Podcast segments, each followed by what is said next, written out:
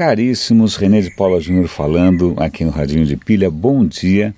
Eu vou me aventurar hoje aqui em uma disciplina que eu não tenho realmente é, muita moral, muita capacitação para falar, que é biologia. A minha formação original, embora eu sempre tenha tido muito gosto pelas humanidades, a minha formação original, colégio, até a primeira faculdade, tal, foi exatas. Depois eu fui para uma faculdade de humanas, depois eu me formei em comunicação. Isso quer dizer que, sei lá, cobri duas das grandes áreas do conhecimento, a área de biologia, a área de. Cara, é, é, sempre foi uma deficiência. Eu confesso que eu me atrapalho até com as ervilhas do Mendel. Mas, recentemente, eu aprendi, né, eu descobri os encantos sob inúmeros pontos de vista, desde a teoria da evolução até a bioquímica. Bom, de qualquer maneira, eu vou me aventurar e provavelmente eu vou falar besteira. Mas tem, por coincidência, dois canais completamente diferentes tocaram no, no, no mesmo assunto de maneiras, cada um a sua própria maneira, o que eu acho legal. Né? Uma das coisas que, que me fascina também é essa questão do storytelling, como é que você conta histórias. Então, um dos canais é o Radio Lab. O Radio Lab é um podcast que eu adoro, é de uma rádio pública americana. E, cara, as pautas, o universo que eles cobrem em termos de pauta é super amplo, vai desde comportamento, sociedade, design, tecnologia. Cara, tudo é possível no Radio Lab, os caras são excelentes contadores de histórias. Eu vou dar o link para os caras, é muito bom. E recentemente eles fizeram uma matéria, uma matéria, um, um programete sobre evolução. Ok, então vamos ficar com o Radio Lab na cabeça. Por outro lado, tem um canal no YouTube, que é um canal de ciência, que obviamente é de ciência, e também eles, eles tocaram no aspecto complementar a essa história. Eu vou dar o link para os dois. Então vamos começar, em primeiro lugar, por essa história do Radio Lab. Vamos ver se eu consigo resumir essa história. A história é a seguinte: quanto tempo tem o planeta Terra aqui? Uns 4 bilhões de anos, certo? A vida surgiu em algum momento lá atrás, mas quando surgiu a vida, ela surgiu como criaturas muito simples, criaturas unicelulares, assim, uma bactériazinha miserável. Na verdade, dois grandes grupos que ainda estão presentes até hoje, que são as bactérias e uma outra família gigante que chama Archaea que recentemente os caras começaram a dar bola e perceberam que é um universo colossal. O que acontece? Durante bilhões de anos, bilhões, a vida consistiu nada mais do que uma sopa dessas criaturinhas minúsculas felizes da vida. Só isso. Só isso. Aliás, poderia ter continuado assim. Mas aí aconteceu a coisa mais improvável do mundo, absolutamente improvável, que foi um encontro que aparentemente só aconteceu uma vez. E graças a esse encontro existe você, eu, elefante, cachorrinho, árvore. Né? Então eu vou contar um pouco mais desse encontro. Tem daí tem alguma coisa é, interessante. A questão é a seguinte: putz, se, se essas primeiras criaturas tiveram tanto tempo assim, por que, que elas não cresceram mais? A questão é que é um conceito interessante, que até serve acho que para startups, para empresas, para sua vida e tal, que é o conceito de patamar. Né? Se você é uma criaturinha X, né, você consegue assim, assimilar uma certa quantidade de alimentos, você consegue assim, produzir uma certa quantidade de energia e crescer até um certo ponto. A partir disso, você não consegue mais, porque você não vai ter energia para procurar mais energia, você não vai ter matéria-prima para crescer e procurar mais matéria-prima, você mais ou menos para num certo equilíbrio entre o que você é capaz e aquilo que o ambiente te proporciona e você fica nisso. É como se você fosse um comerciante que não tivesse nenhuma grana extra. Né? Você não consegue, não, se não tiver ninguém ali para te emprestar uma grana e você crescer o seu negócio, você vai ficar paradinho naquele, naquele ponto ali. E que foi isso que aconteceu. Bilhões de anos de equilíbrio. E aí acontece o bendito encontro. O bendito encontro, absolutamente improvável, tão improvável que aparentemente só aconteceu uma vez, é quando uma dessas criaturinhas se aproxima de uma dessas outras criaturinhas, seja por que razão for, uma de repente liberava ou secretava algum tipo de substância, que essa substância atraiu a outra, bom, seja o que for. Eu sei que uma engoliu a outra. Isso parece que não é tão impossível assim, né? uma, uma entrar dentro da outra.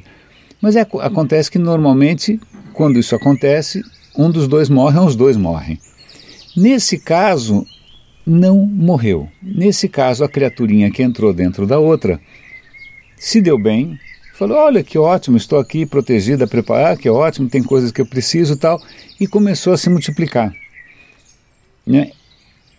Desse encontro, essa, essa coisa completamente improvável, que uma das criaturinhas entrou dentro da outra e começou e fez sua casinha ali, começou a se multiplicar, surgiram praticamente todas as formas de vida mais complexas, ou todas as formas de vida mais complexas que existem hoje.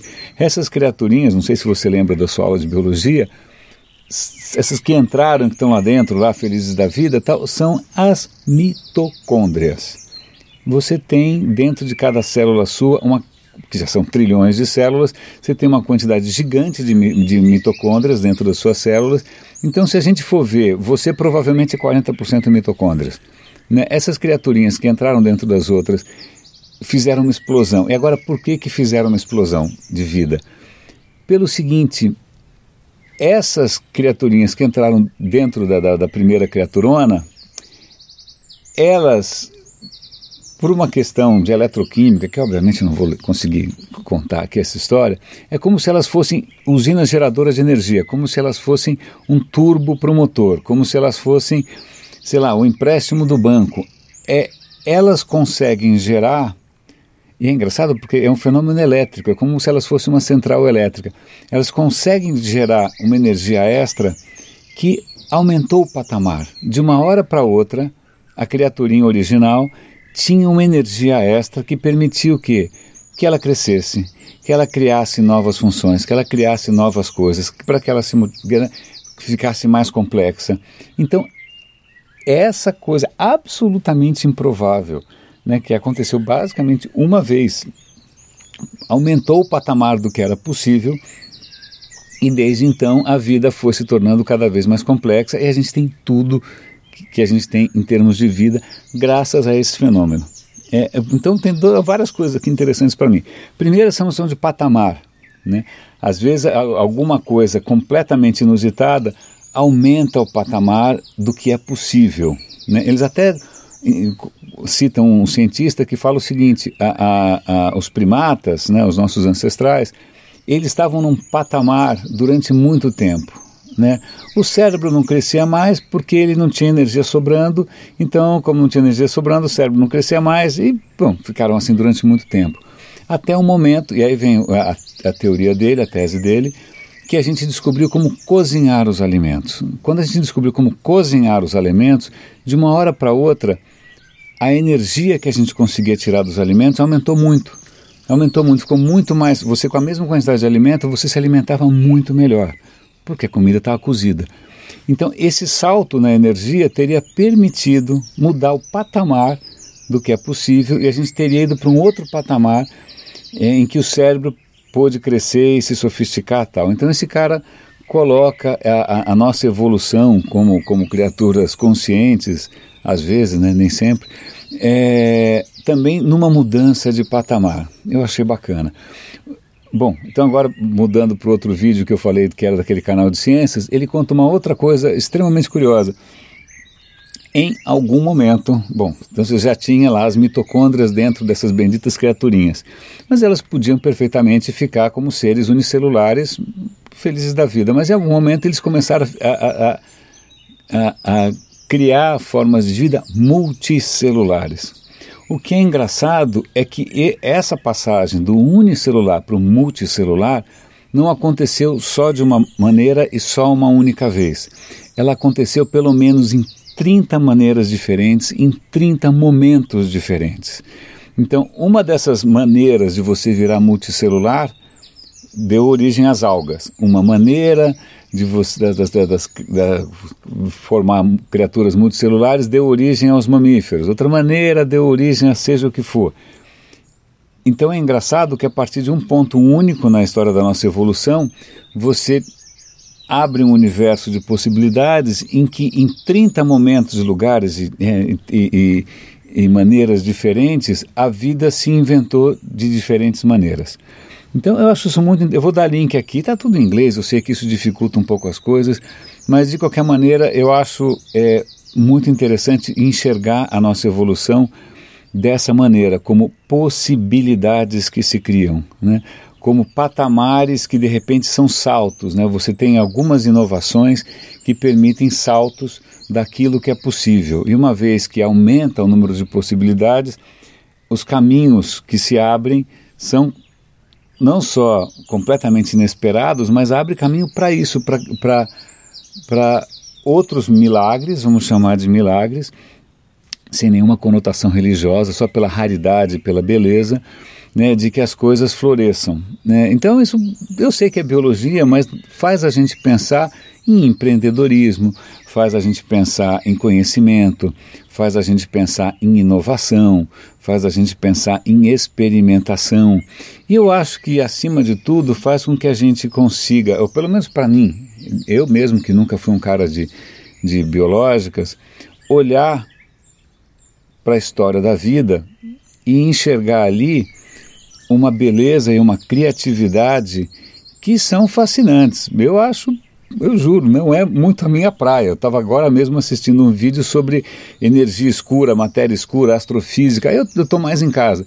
Mas você ser capaz de reconhecer, né, na, mesmo na coisa biológica, a, a beleza da ciência, eu acho bárbaro. Bom, espero que tenha não tenha sido um desvio é, muito grande do que gente, do nosso assunto usual aqui, mas pelo menos se vocês começarem a ouvir o Radio Lab de vez em quando, eu já vou ficar super feliz. Eu adoro esses caras, eles são uma fonte de inspiração para mim, que também sou um gerador de conteúdo, também tenho aqui esse podcast, tenho lá o Roda e Avisa e tal. Meus caros, é isso. Grande abraço, René de Paula Júnior falando, aqui no Radinho de Pilha, e bom dia para você.